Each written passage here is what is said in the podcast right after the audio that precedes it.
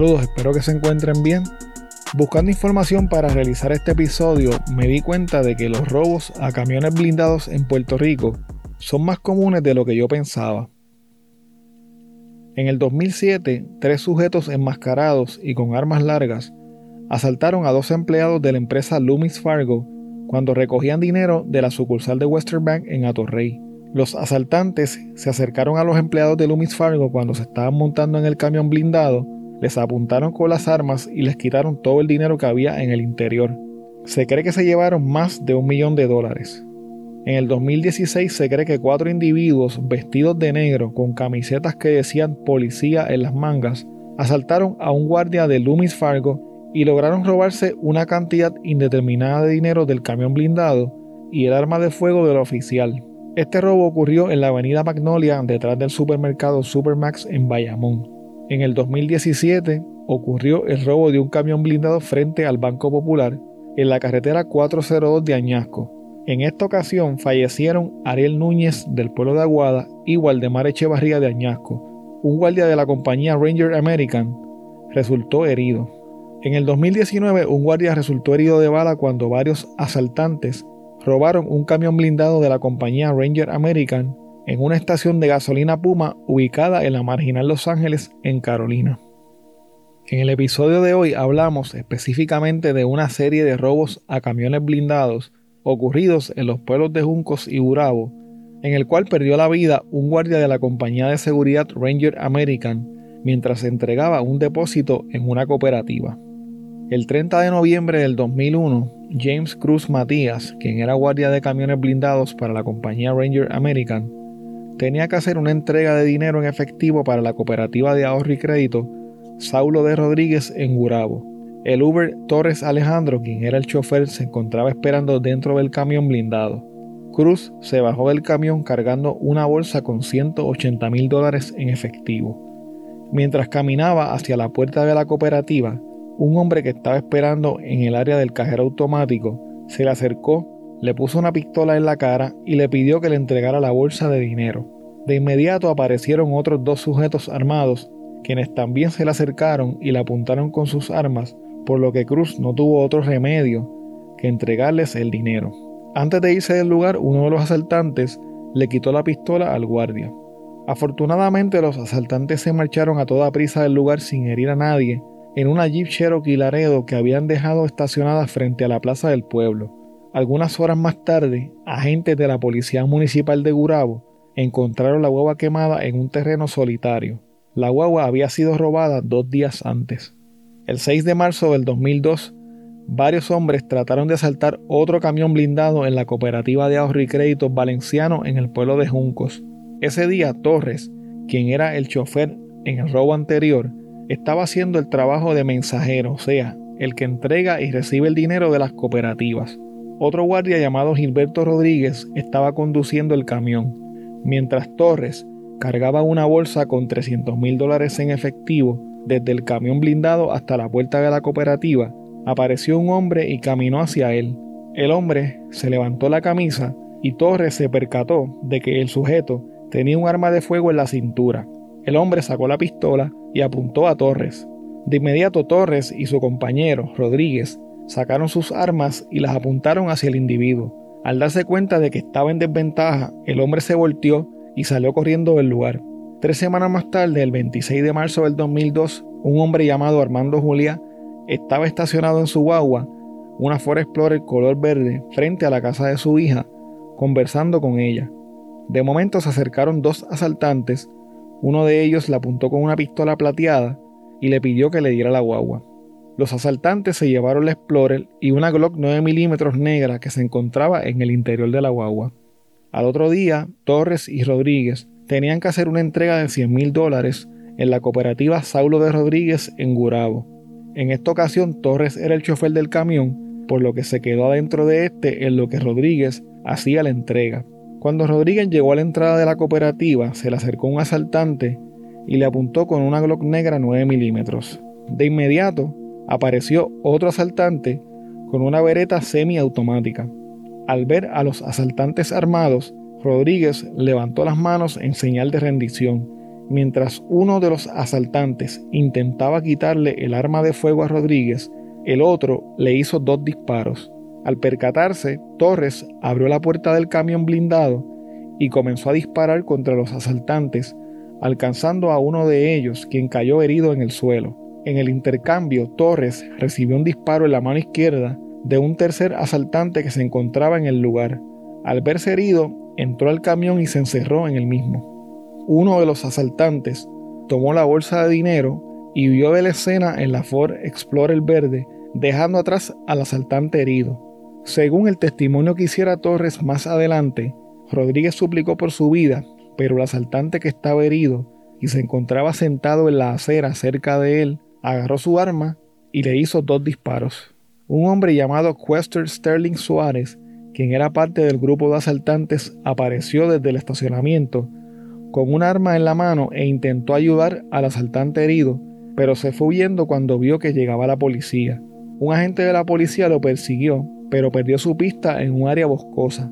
Unas horas más tarde, Quester, quien estaba todo mojado y sucio, se sentó a orillas de la carretera relativamente cerca de la cooperativa y fue arrestado por la policía. El asaltante herido, quien fue identificado luego como Lorenzo Catalán Román, fue arrestado frente a la cooperativa y a pesar de estar gravemente herido, todavía tenía su vereta en la mano. Luego de ser arrestado, Quester confesó que había participado en el robo y que tiró su arma mientras subía de la policía. También ofreció detalles de la planificación del robo y confesó que había participado en otros robos con el mismo grupo de personas. El guardia, Gilberto Rodríguez, murió poco tiempo después. La autopsia reveló que recibió un total de ocho disparos. Tres de ellos fueron fatales.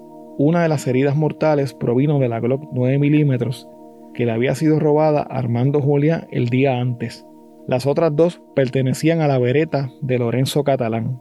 A pocos minutos de distancia de la cooperativa, la policía encontró la Ford Explorer verde con las puertas abiertas, el motor encendido y un pequeño tanque de gasolina cerca. Dentro de la guagua se recuperó la Glock 9 mm utilizada por otro de los asaltantes, identificado luego como Hernando Medina.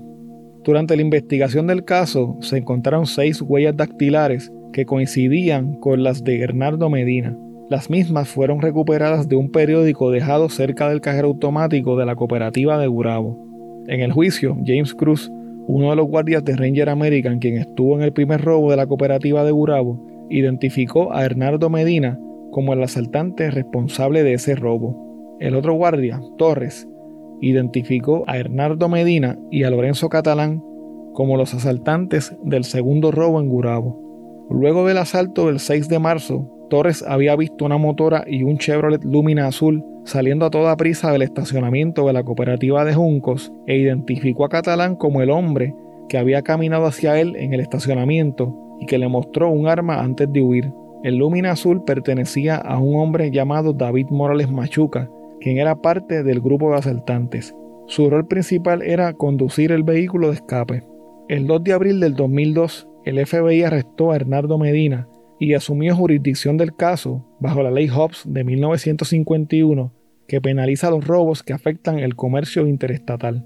Dentro del vehículo que conducía Hernando, en el momento de su arresto se encontraron tres recortes de periódico sobre el robo del 27 de marzo. Aproximadamente un año después, el 14 de marzo del 2003, un gran jurado federal entregó una acusación de 10 cargos acusando a Lorenzo Catalán, Hernando Medina, David Morales, Quester Sterling y Pablo Sánchez, quien también participó en los robos, de varios delitos relacionados a la conspiración para robar vehículos blindados. La selección del jurado comenzó el 25 de enero del 2005 y duró 13 días. Tres días antes del juicio, la defensa de Lorenzo Catalán realizó algunas mociones para excluir evidencia que indicaba que estuvo involucrado en el intento de robo del 6 de marzo del 2002 y para que separaran su juicio del de Hernando Medina.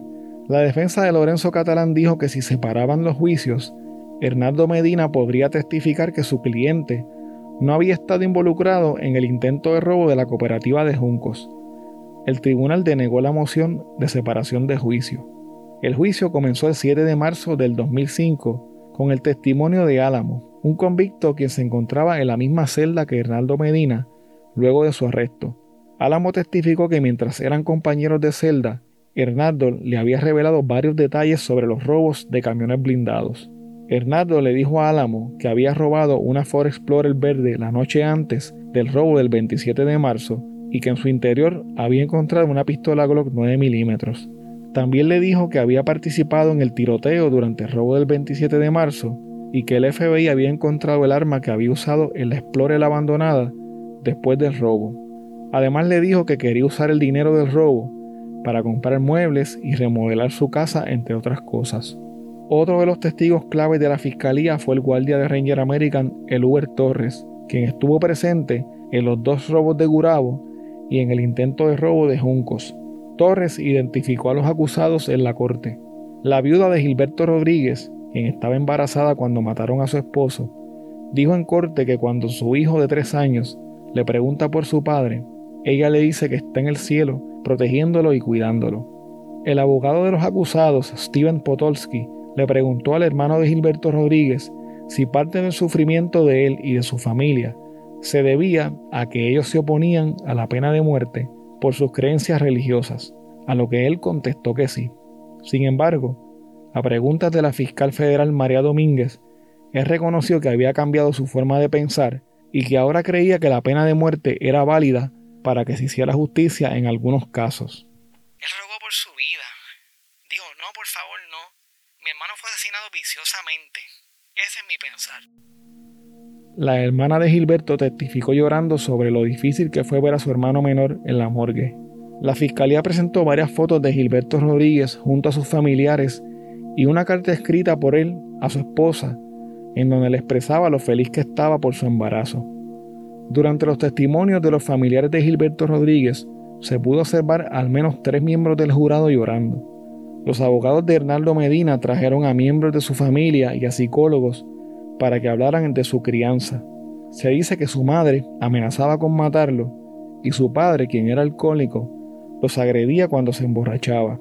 Ante estos argumentos, la fiscal María Domínguez contestó que su crianza no era excusa para cometer los terribles actos e insistió en que las acciones tienen sus consecuencias.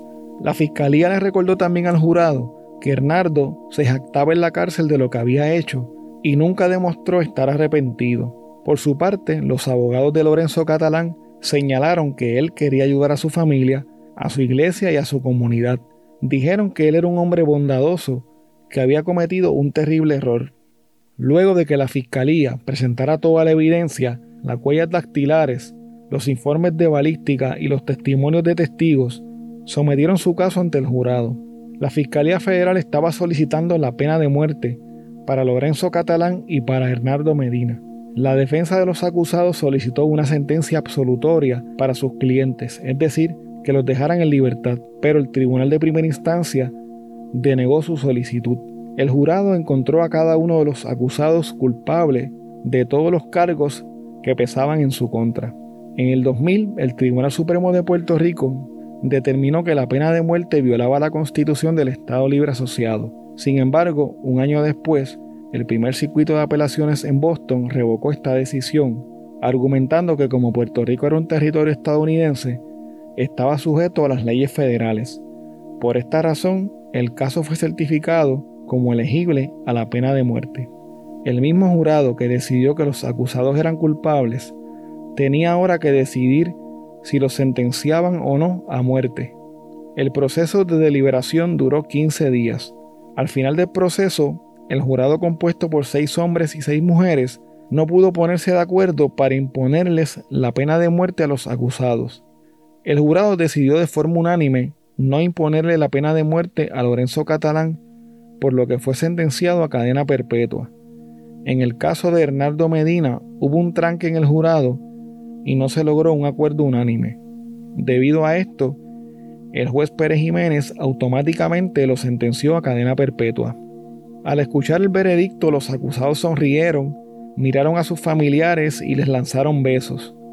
Luego se abrazaron con sus respectivos abogados. Mientras tanto, frente al tribunal, un grupo de activistas en contra de la pena de muerte celebraban la decisión. El jefe de la Fiscalía Federal en aquel entonces, Humberto García, se expresó luego del veredicto. Con Medina Villegas se trancaron. quiere decir que al menos uno, tal vez más, y quizás hasta la mayoría, estaban dispuestos a imponer la pena de muerte en este caso. Eso es un mensaje muy importante para Puerto Rico. Están dispuestos a considerar la pena de muerte.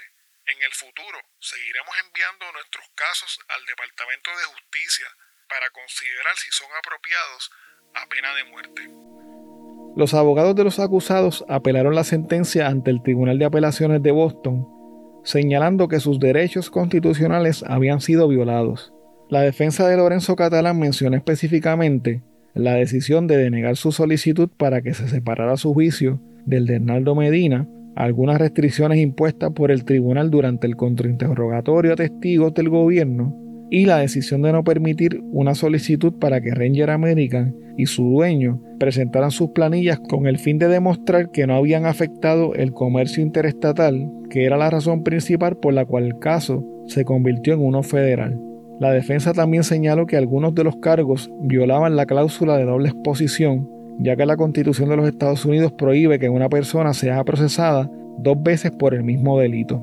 La defensa de Lorenzo Catalán trató de impugnar específicamente el testimonio de Eluer Torres, el guardia que resultó herido en la mano, ya que entendían que su relato no era creíble porque cambió drásticamente su versión de los hechos poco antes del juicio y agregó nuevos detalles que resultaron ser muy perjudiciales para el acusado.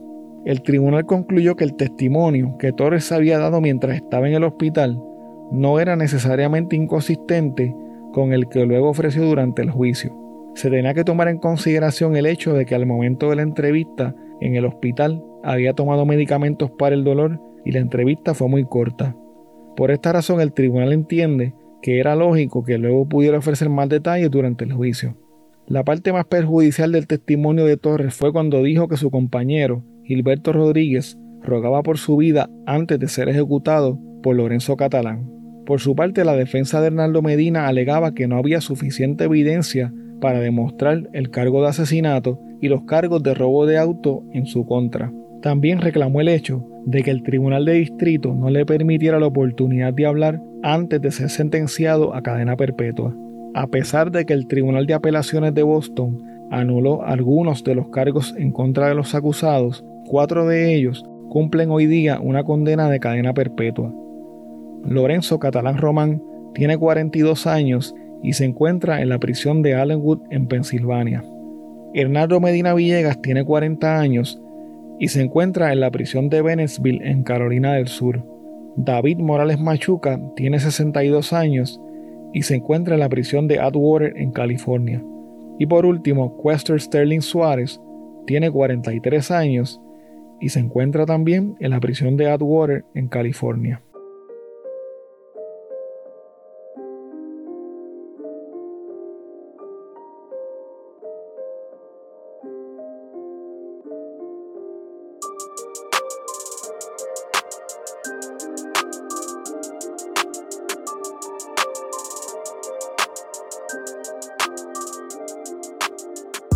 Bueno, hasta aquí el episodio de hoy. Recuerda que puedes contactarnos a través de crimepodpr.com. Síguenos en Facebook, Instagram y Twitter como CrimePodPR, en donde estaremos subiendo contenido relacionado a los temas con los que vamos a estar trabajando y sobre noticias de casos criminales principalmente. Recuerda también suscribirte a este podcast en tu aplicación favorita para podcast y compartirlo con las personas que conoces. También puedes apoyarnos a través de patreon.com diagonal crimepodpr en donde vas a tener acceso al contenido que utilizamos para poder hacer las investigaciones, como por ejemplo documentos, enlaces, fotos adicionales a las que subimos a las redes, videos, análisis de los casos, entre otras cosas que vamos a estar añadiendo poco a poco. Muchas gracias y hasta la próxima semana.